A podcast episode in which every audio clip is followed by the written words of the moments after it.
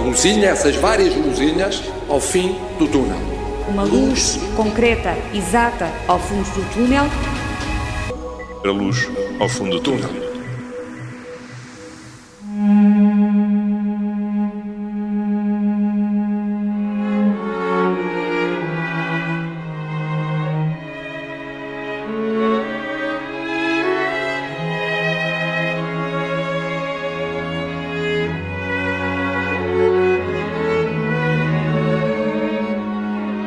Em palco estão quatro músicos, três violinos e um violoncelo.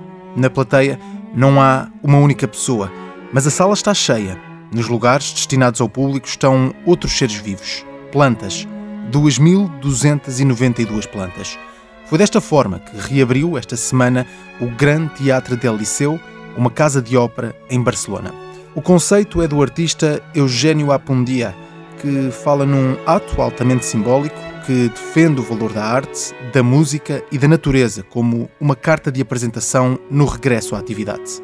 Em palco, três meses depois do encerramento, escutamos agora a música do quarteto de cordas O Quartet. Na plateia, centenas de plantas que, depois deste concerto, foram doadas a profissionais de saúde em Barcelona. No domingo, dia 21, terminou o estado de emergência em Espanha e, com isso, os espaços culturais puderam reabrir com um número limitado de espectadores. É o desconfinamento a avançar. Por toda a Europa, a normalidade regressa. Na economia, as empresas retomam a atividade. Na saúde, os hospitais aliviam da pressão que viveram nos últimos meses e, aos poucos, é também retomada a livre circulação de pessoas. Mas em todos estes casos, a retoma é gradual. No caso da circulação, vários países fizeram uma lista de regras e até uma lista negra. Para muitos países, Portugal figura nessa lista. O aumento de casos diário é motivo de preocupação e por isso os voos com origem no território português estão impedidos de aterrar em mais de uma dezena de países. Mas a preocupação não é apenas estrangeira. Depois de entrar na mesma velocidade a que estava o resto do país, agora a região de Lisboa e Val do Tejo volta a marcar passo.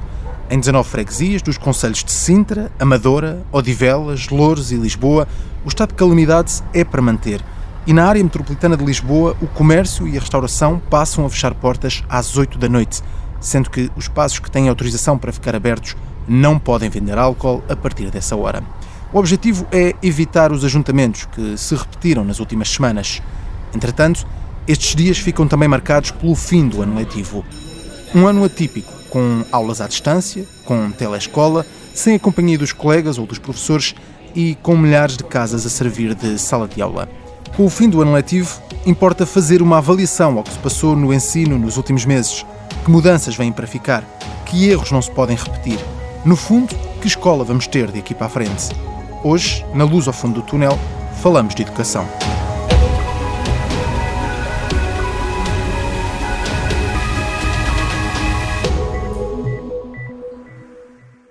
Manda o princípio da prudência que determinemos desde já e com efeitos a partir da próxima segunda-feira a suspensão de todas as atividades letivas presenciais. No dia 12 de março, o governo decretou o encerramento das escolas. A partir daqui, o ensino em Portugal mudou. Surgiram as aulas à distância, por videoconferência, com mudanças na avaliação e no acompanhamento dos alunos. Veio também a telescola, com o projeto Estudo em Casa. Os alunos do 11º e 12º ano ainda voltaram às salas de aula com muitas regras, mas para os outros, os últimos três meses e meio foram completamente diferentes. Os resultados não são animadores. Foi uma resposta de urgência e que deixou visíveis várias fragilidades do sistema de ensino português. Mas afinal, daqui para a frente, como vai ser a escola? O que se pode aproveitar destes últimos meses e que desafios enfrentam os professores e alunos? Rui Correia é o convidado desta semana. É professor de História no agrupamento de escolas de Raul Proença, nas Caldas da Rainha. E no ano passado foi eleito o professor do ano em Portugal. Venceu a segunda edição do Global Teacher Prize.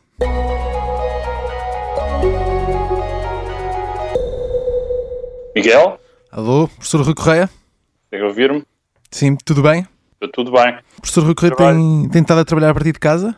Estou, tenho estado a fazer isso. Acabei agora duas aulas. As duas, as duas últimas aulas de, que, eu, que eu dei eh, foi, foi, foi, agora. Agora o resto ainda tenho uma série de materiais para, para, para corrigir e para verificar. Como mas, é que tem sido mas, esta experiência? Odeio, odeio, não há nada pior do que isto, isto é a coisa mais detestável que há. Uh, toda a minha prática se baseia muito na, na relação e na proximidade da relação. E, portanto, uh, isto acaba por ser, eu sempre estive muito ligado à, à tecnologia e, portanto, estou bastante familiarizado com isto. Tive 12 anos como formador uh, de professores para, para a integração dos, dos meios telemáticos na prática docente e, portanto, estou completamente tranquilo com isso. Agora, o meu problema é que um, é, faltam os meus alunos, preciso muito estar. Isto não é uma coisa fofa, é mesmo uma coisa uh, real. Eu preciso do contacto humano. Isto para mim é um aspecto, um aspecto fundamental e eles também. E teve alunos com dificuldade a nível de condições tecnológicas? Sim.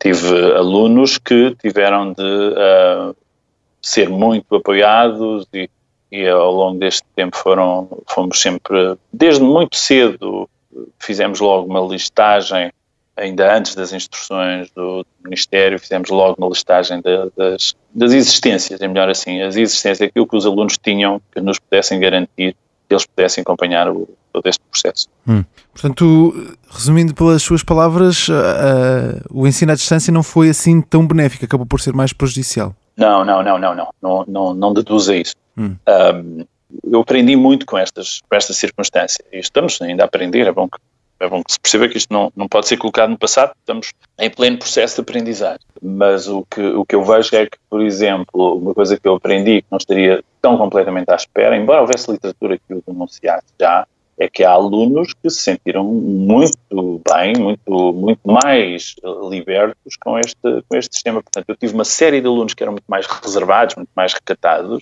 e que acabaram por encontrar com esta solução uma, uma plataforma em que evidentemente brilham como não brilhavam até aqui. Por outro lado, também tenho uma grande quantidade de alunos que precisam da, da proximidade e precisam do, da, da, presença dos, dos colegas para também eles poderem, poderem brilhar.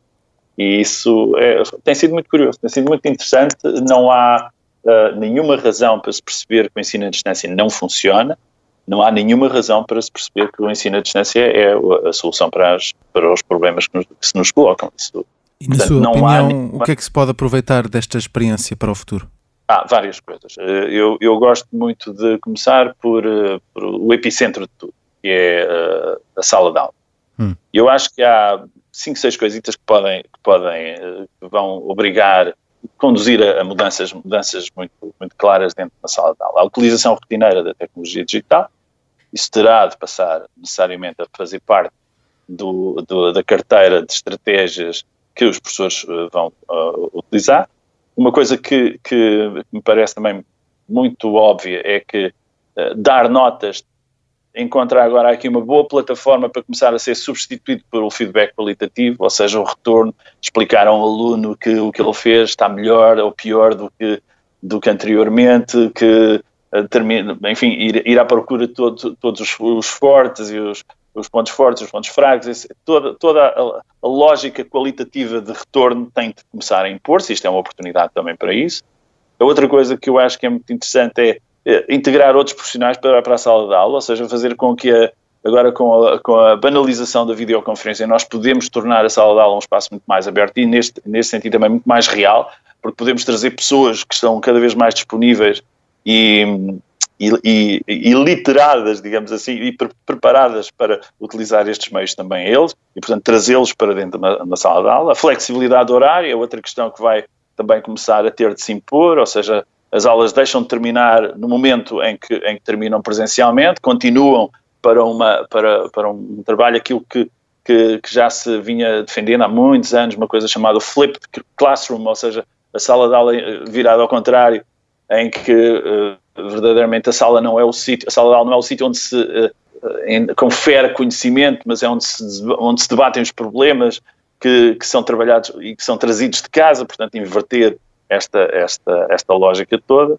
Ah, e depois há uma coisa também que eu acho muito engraçada, que é obrigar os alunos a utilizar aquilo que nós podemos chamar a tecnologia dos cotas, ou seja, os velhotes que usam os offices e essas coisas todas, essa tecnologia que eles não estavam habituados a utilizar, eles usavam, sei lá, o TikTok e uma série de, outros, de, outras, de outras apps deste género, os Instas e essas coisas todas, e agora eles próprios são obrigados a, a usar uh, ferramentas de produtividade. Isso também é um aspecto muito, muito importante. Isto quero eu dizer apenas só algumas ideias para dentro da, da, da sala de aula. O que estou a perceber pelas suas palavras é que uh, uh, o ensino à distância pode ser mais uma ferramenta do que uma solução.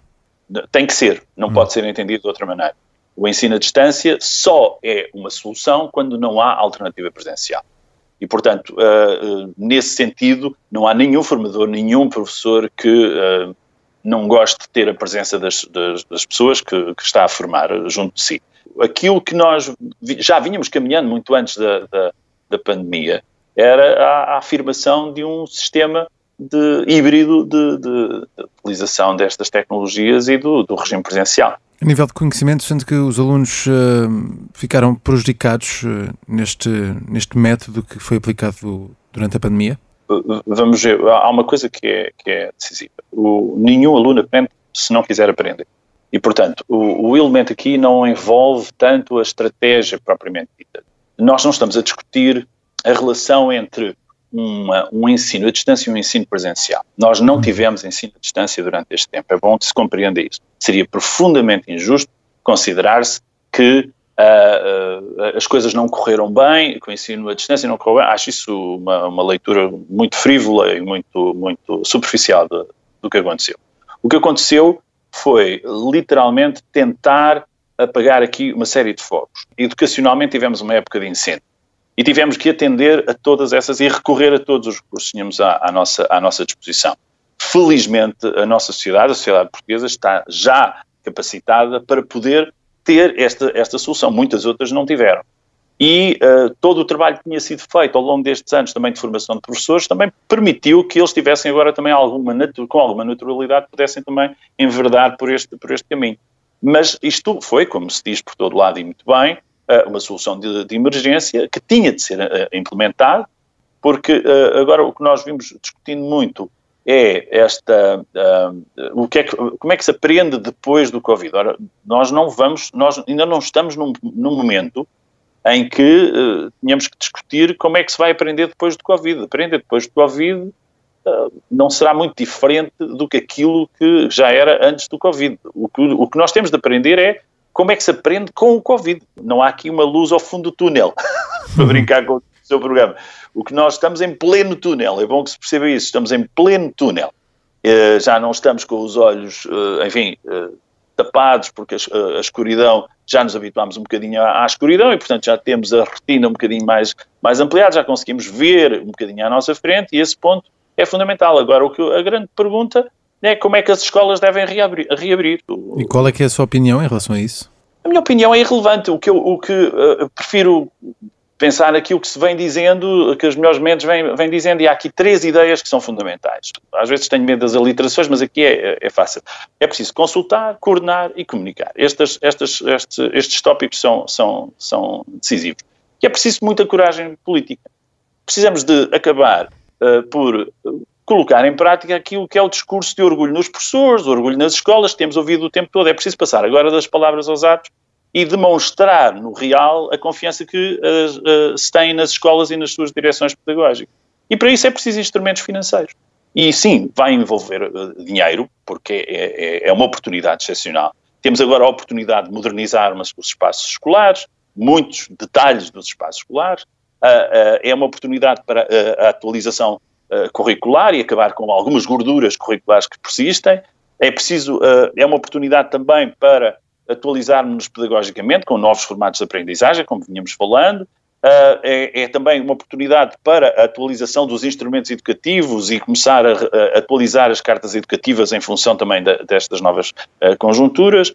É também uma oportunidade para a reparação da equidade social, ou seja, conter a especulação comercial que vai existir e que já está uh, em curso com os apoios pedagógicos para quem tem dinheiro e para quem não tem fica sem esses apoios, portanto podemos encontrar aqui uma solução para essa equidade social e é também uma oportunidade excepcional para o rejuvenescimento da classe docente. E esse tópico é, a, a meu ver, decisivo. Mas Estes num, tópicos, portanto... Num momento como estes, a, a, participação dos pais ou do, da família junto do aluno ganha outra importância e mesmo nesse sistema híbrido de, de manter um pouco este ensino à distância e também o ensino presencial, há sempre um aumento da responsabilidade da família em acompanhar o ensino. Sim, é, é completamente uh, o, o, tópico que mais nos, nos uh, ocupa, mas há muitos anos. Okay. As pessoas descobriram agora a falta de equidade social dentro da escola. As pessoas conhecem-na há muitos anos. Okay? A escola é a primeira montra de qualquer crise. Em 2008 e nos anos subsequentes, nós tivemos clara noção do impacto brutal que tem uh, uma crise financeira uh, e, portanto, que se transformou em crise económica uh, na, na, vida de, dos nossos, dos nossos miúdos. E, portanto, isso é algo para, para o qual as pessoas estão completamente sensibilizadas. Isto não trouxe para os, para os professores nenhuma surpresa a esse nível, apenas uh, confirmou tudo o que as pessoas já sabiam, a escola é de facto um elemento que permite a elevação social e a mobilidade social dos, dos é um elevador social de facto uh, e uh, em alguns casos é a única a única possibilidade que, que alguns alunos têm de poderem ter uma vida melhor que a dos seus pais uhum. e isso é, é, é algo que ficou muito claro Professor Rui Correio, eh, a pandemia pode provocar aqui muitas alterações, pode ser a luz para provocar aqui muitas alterações eh, no setor do ensino, mas é uma, é uma situação, e todos estes cenários que descreve, é quase uma volta de 180 naquilo que temos neste momento em Portugal no ensino. Eu acho que corremos o risco de não aprender nada, sempre, ok? Hum. eu, como professor de História, acho que estou mais ou menos habilitado para poder dizer isto há, épocas da história que vão que se vão acumulando e que não beneficiam muito do, do que anteriormente já tinha sido aprendido. Há mesmo a, a possibilidade de, eh, de, retorno às origens e começarmos a, a, repensar coisas de uma forma, enfim, muito, muito retrógrada. Agora, é, é, como eu disse, nós estamos em pleno momento de alterar coisas. Com toda a honestidade, eu já não encontro muitos colegas meus que se identifiquem com esta forma de, de entender o, o, ensino. E, portanto, acho que uh, nós temos aqui uh, um, momento muito curioso, muito interessante, para podermos aprender com, com tudo isto e, e saber como, como sair deste, deste túnel uh, mais sólidos, mais poderosos e, e, e, sobretudo, mais donos da situação, digamos assim, com maior convicção em relação àquilo que fazemos. O professor Rui Correia vai passar os próximos dias a fechar as avaliações deste terceiro período. Nesta altura, avança também o plano para o próximo ano letivo. As escolas reabrem entre 14 e 17 de setembro com aulas presenciais. Ainda assim, há ainda muitas dúvidas que se mantêm sobre como vai funcionar o sistema de ensino daqui para a frente.